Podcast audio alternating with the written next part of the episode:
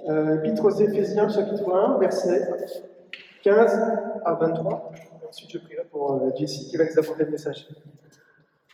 C'est pourquoi, moi aussi, après avoir entendu parler de votre foi dans le Seigneur Jésus et de votre amour pour tous les saints, je ne cesse de dire toute ma reconnaissance pour vous lorsque je fais mention de vous dans mes prières. Je prie que le Dieu de notre Seigneur Jésus-Christ, le Père de gloire, vous donne un esprit de sagesse et de révélation qui vous le fasse connaître. Je prie qu'il illumine les yeux de votre cœur pour que vous sachiez quelle est l'espérance qui s'attache à son appel, quelle est la richesse de son glorieux héritage au milieu des saints, et quelle est l'infinie grandeur de sa puissance qui se manifeste avec efficacité par le pouvoir de sa force envers nous qui croyons. Cette puissance, il l'a déployée en Christ, quand il l'a ressuscité et l'a fait asseoir à sa droite dans les lieux célestes, au-dessus de toute domination, de toute autorité, de toute puissance et de toute souveraineté, et de tout nom qui peut être nommé non seulement dans le monde présent, mais encore dans le monde à venir. Il l'a mis sous ses pieds et il l'a donné pour chef suprême à l'Église, qui est son corps, la plénitude de celui qui remplit tout en tous. Bonsoir, je suis Jesse et je suis l'un des pasteurs de cette église. Le mois de juin marque une date importante dans la vie de l'église. Vous savez de quoi je parle? Avez-vous des idées? Ça fait trois ans de quelque chose d'important. Comment? C'est ça. C'est Tim, l'animateur de notre première culte. Ça fait trois ans, cela fait trois ans que notre Église a commencé à se réunir publiquement. C'est digne d'une célébration. Cela fait trois ans qu'on apprend à aimer Dieu et à aimer les autres en marchant ensemble. Au cœur de ces, trois années, à chaque fois que nous avons commencé une nouvelle série, il a été merveilleux de voir comment Dieu a utilisé sa parole dans la vie de l'Église pour nous édifier. Et c'est certainement vrai avec cette série sur Éphésiens. Ce soir, alors que nous étudions la prière de Paul pour les Éphésiens, nous avons de nouveau l'occasion d'apprendre à prier. Paul nous donne un modèle riche sur lequel baser nos prières. Avez-vous déjà connu quelqu'un qui prie de cette manière pour vous? Pouvez-vous imaginer recevoir une lettre ou maintenant aujourd'hui plus probablement un texte avec une prière comme celle-ci? Pour moi, il n'y a pas trop de gens à qui je pense qui prient ainsi pour leurs frères et sœurs en Christ. De quelle sorte de choses nos prières sont-elles remplies le plus souvent? Le plus souvent, c'est des demandes, non? Des demandes pour des choses dont nous avons besoin ou pour les besoins des autres. Santé, finances, relations. Il y a de nombreux passages dans la Bible où nous voyons l'importance d'apporter nos demandes à Dieu pour ce genre de choses. Il n'y a rien de mal à faire cela. Dieu suscite profondément de nos besoins. Mais si c'est la seule façon de prier, nous ratons quelque chose de tellement plus riche et profond. Nous avons tendance à traiter nos vies de prière comme une transaction. Si je fais cette demande, alors je devrais obtenir cette réponse à de Dieu. Nous traitons Dieu comme un distributeur cosmique. Je dois avouer que cette façon de prier est beaucoup plus proche de la façon dont j'aborde Dieu. Et, c'est le plus souvent que Dieu que la modèle que nous voyons dans ce passage. En me préparant à prêcher ce passage, j'ai dû me repentir de ma façon de prier. J'ai besoin d'entendre ce message autant que n'importe qui d'autre ici ce soir. Ce que Paul nous montre à la place, c'est un chemin pour expérimenter Dieu par la prière d'une manière beaucoup plus riche et satisfaisante. Cette façon de prier peut mener à l'épanouissement de la vie de notre Église. Cette façon de prier peut conduire à la transformation par l'Évangile. J'aimerais voir une culture dans notre Église où prier, prier de cette façon devient quelque chose que nous faisons régulièrement, les uns pour les autres. En lisant ce texte, je vous demande de réfléchir ce soir. Si je prie de cette façon, comment cela transformerait-il notre Église? Je répète, si je prie de cette façon, comment cela transformerait-il notre Église? Voici le plan de ce message. Prière avec reconnaissance. Prière pour la connaissance. Et finalement, prière de louange. Cette citation d'un pasteur francophone résume très bien ce passage. Axons nos sujets de prière sur le progrès spirituel, pas seulement sur les circonstances de vie. Si vous, vous, si vous vous souvenez d'une seule chose que j'ai dit aujourd'hui, j'espère que c'est cette idée. La première chose que nous voyons dans les versets 15 et 16 est que Paul exprime sa grande reconnaissance pour les Éphésiens. Prière avec reconnaissance. Paul commence cette dernière partie du chapitre 1 par cette phrase C'est pourquoi. Lorsque nous voyons une phrase comme celle-ci, il est important de répondre à la question pour quelle raison? À quoi Paul fait-il référence? Paul relit la première partie, la première partie du chapitre 1 à ce qu'il est sur le point. En d'autres termes, Paul dit, à grâce de ce salut, de toutes les bénédictions spirituelles que je viens de décrire, voici ce que je veux vous dire ensuite. Paul prie que les bénédictions spirituelles de versets 3 à 14 soient une réalité encore plus concrète et plus forte dans la vie des Éphésiens. Paul veut que les chrétiens s'approprient leur bénédiction et prie à cet effet. De quoi Paul est-il reconnaissant? La foi et l'amour que l'Église d'Éphèse avait pour tous les saints dans ce contexte, Paul fait référence aux Juifs et aux non-Juifs. Notez cette idée pour plus tard, où l'idée d'unité dans l'Église sera discutée en profondeur dans quelques mois. Pensez que ces personnes qui il écrit sont en Christ. Et c'est grâce à cette réalité qu'il peut prier avec gratitude. Si nous considérons notre culture d'Église, ces deux mots pourraient-ils être prononcés à notre sujet? Sommes-nous marqués par la foi qui s'opère dans l'amour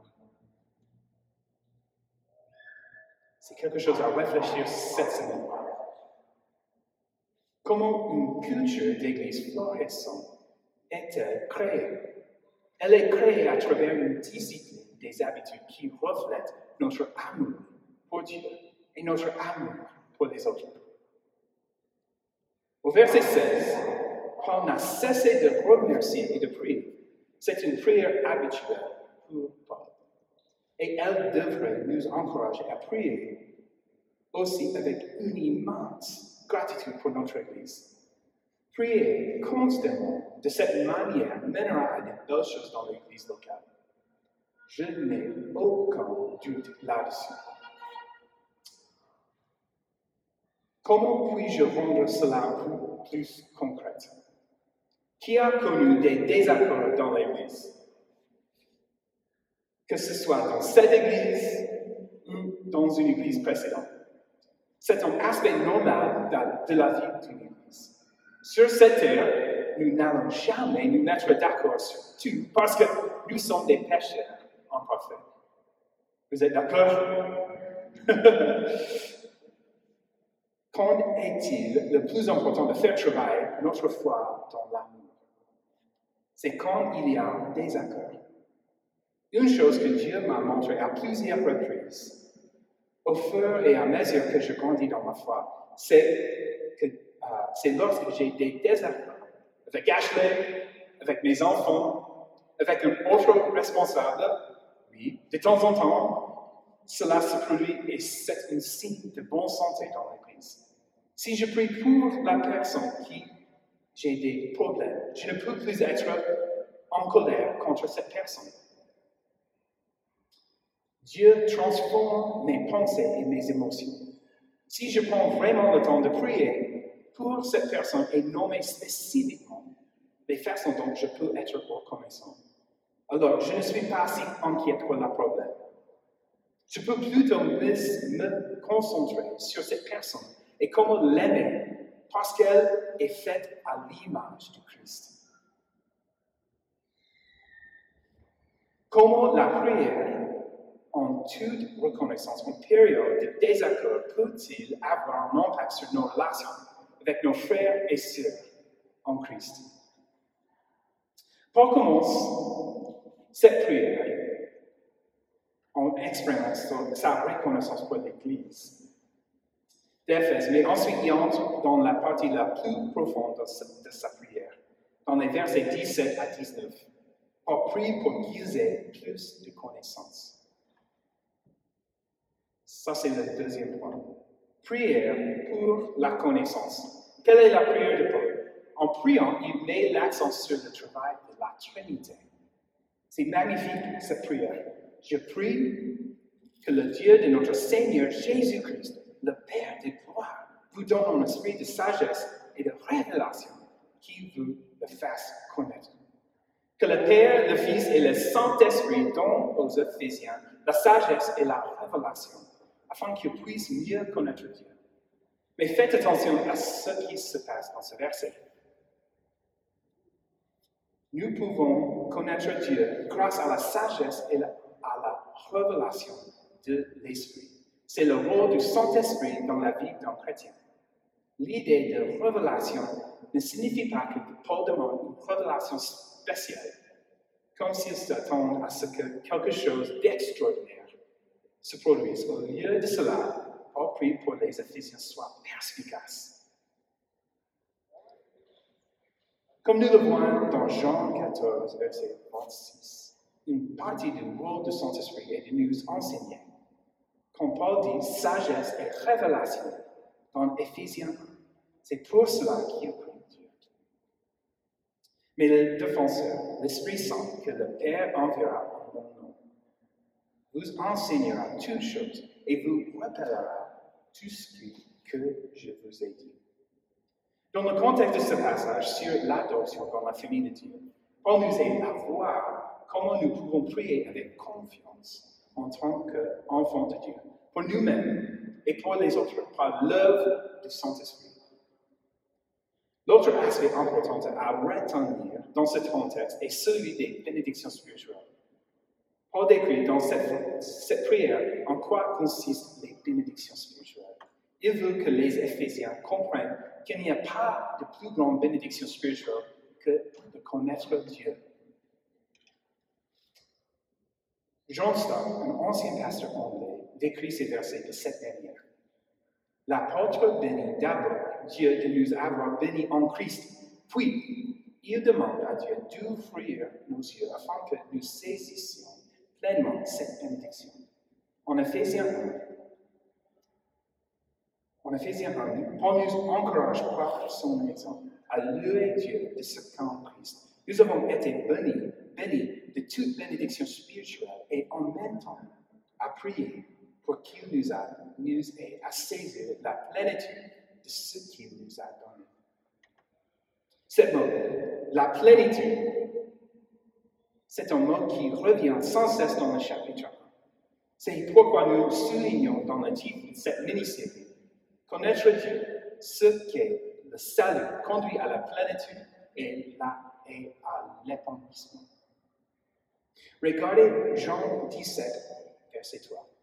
Or, la vie éternelle, c'est qu'ils te connaissent, toi, la seule Dieu, et celui qui, que tu as envoyé, Jésus-Christ. Connaître Dieu est la base de notre salut.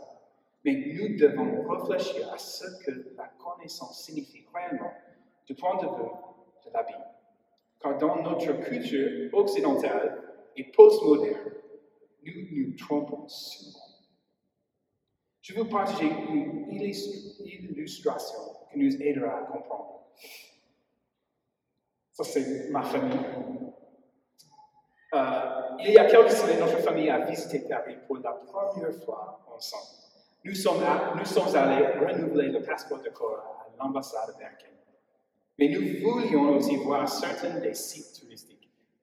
Pour Cora, la chose qui l'a passionnée le plus était de voir la tour Eiffel. Elle a un grand sourire. Euh. Elle ne pouvait s'empêcher d'en parler et elle n'arrêtait pas de demander à voir des photos. Elle savait à quoi cela ressemblait à partir de photos. Et Asher, mon plus grand fils, lui a dit des choses sur qui l'a conçue et quand elle a été construite. Mais une fois que nous étions là-bas à Paris et qu'elle l'a vécu en présentiel, sa réaction a été incroyable. Elle ne pouvait pas contenir à quel point elle était heureuse. Elle a littéralement laissé échapper un hurlement de pure joie. C'est un peu similaire à ce que nous voyons dans ce passage, mais infiniment plus grand. Connaître Dieu tel que nous le pensons souvent est vicieux et boiteux. C'est comme regarder des photos ou lire des faits sur le Tour Eiffel, Eiffel ou lieu d'expérimenter Dieu de manière complète et réelle. Qu'est-ce que connaître Dieu dans ce contexte? Connaître Dieu dans la Bible, c'est être dans une relation personnelle avec lui. C'est vivre une certaine proximité et une certaine intimité avec lui. C'est possible uniquement quand Dieu se révèle par son esprit. Connaissance égale relation, relation personnelle avec Dieu qui nous transforme. Je répète, connaissance égale relation personnelle avec Dieu qui nous transforme. Beaucoup d'entre nous dans cette salle, dans cette euh, église catholique, sont chrétiens depuis longtemps. Beaucoup d'entre nous en savent probablement beaucoup sur la Bible. En tant qu'Église, c'est quelque chose que nous soulignons. Nous voulons comprendre l'histoire du salut de la Genèse à l'Apocalypse. Ce qui nous manque souvent en tant que chrétiens mieux dans cette quête de croissance de la connaissance, c'est la riche expérience d'une relation avec Dieu.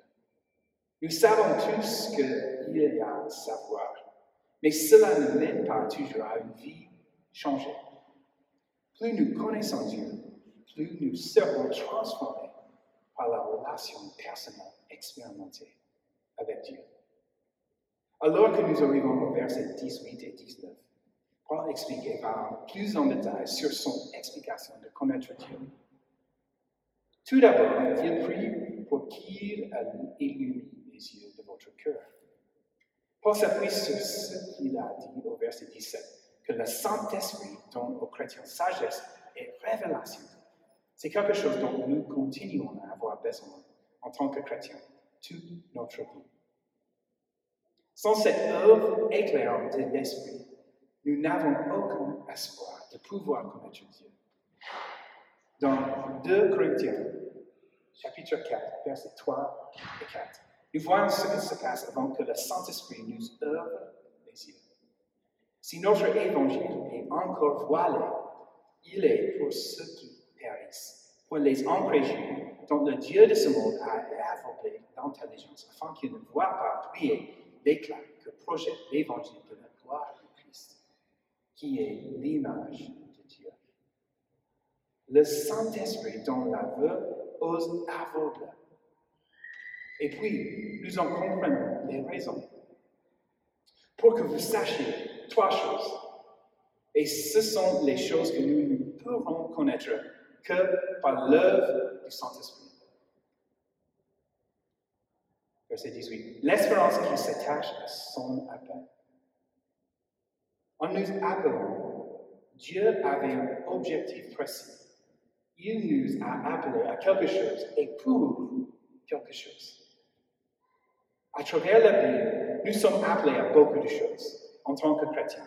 Aimer notre prochain, souffrir de temps en temps, faire des disciples. Il y a une liste très longue dans la Bible. Mais la beauté de cette déclaration, de ce passage, et que notre appel est fondé sur l'espoir. L'espérance en Dieu ne se soit pas parce qu'elle est fondée sur l'œuvre, l'œuvre du Christ pour nous. Cela signifie que c'est une fondation sûre. La richesse de son glorieux Encore un verset 18. Comme nous l'avons déjà évoqué à quelques reprises dans ce passage, en tant que chrétien, une partie de notre identité est qu'un héritage abondant nous attend au ciel avec tous les saints. Mais la bonne nouvelle est que nous pouvons également expérimenter en avant sur cette terre. Cette façon de vivre nous aide à vivre, vivre avec espérance au milieu de la souffrance et des difficultés de la vie. Verset 19. L'infinie grandeur de sa puissance. Nous pouvons souvent vivre avec une connaissance de Dieu qui ne nous transforme pas. Mais ce que pas dire ici, c'est que nous avons accès à la puissance infinie de Dieu. Ce n'est pas juste en chanson pour nous. Ça, c'est la réalité. Nous croyons que Dieu est souverain. Et cela semble assez incroyable. Mais c'est encore mieux que cela parce qu'elle se manifeste avec efficacité par le pouvoir de sa force envers nous qui croyons. Dans ce cas, cette puissance nous est appliquée avec efficacité. Encore une fois, cela se produit par le travail du Saint-Esprit dans nos vies. Comment pouvons-nous connaître l'incomparable grandeur de la puissance de Dieu La réponse à cette question nous amène à la dernière partie de ce passage. Prière de louange. Troisième point. Nous pouvons connaître et expérimenter cette puissance incroyable grâce à trois événements liés à l'exaltation de Christ. Ces trois événements sont les preuves de la puissance de Dieu en action. Et ces choses sont ce qui devrait remplir nos prières de louange à Christ. La résurrection de Jésus d'entre morts, en verset 1. Que dit Paul à propos de cette puissance incroyable, verset 1 Cette puissance, il l'a déployée J'aime beaucoup ce mot, déployer. Quand il l'a ressuscité, il l'a fait asseoir à sa droite dans les lieux célestes. C'est la même chose que la force puissante que Dieu a déployée quand il a ressuscité Christ d'entre les morts. Cela devrait nous conduire à la crainte et à l'adoration. Dieu nous permet d'avoir accès à la même puissance qu'il a déployée pour ressusciter le Christ d'entre les morts. Gloire à Dieu pour ce magnifique aspect de notre salut.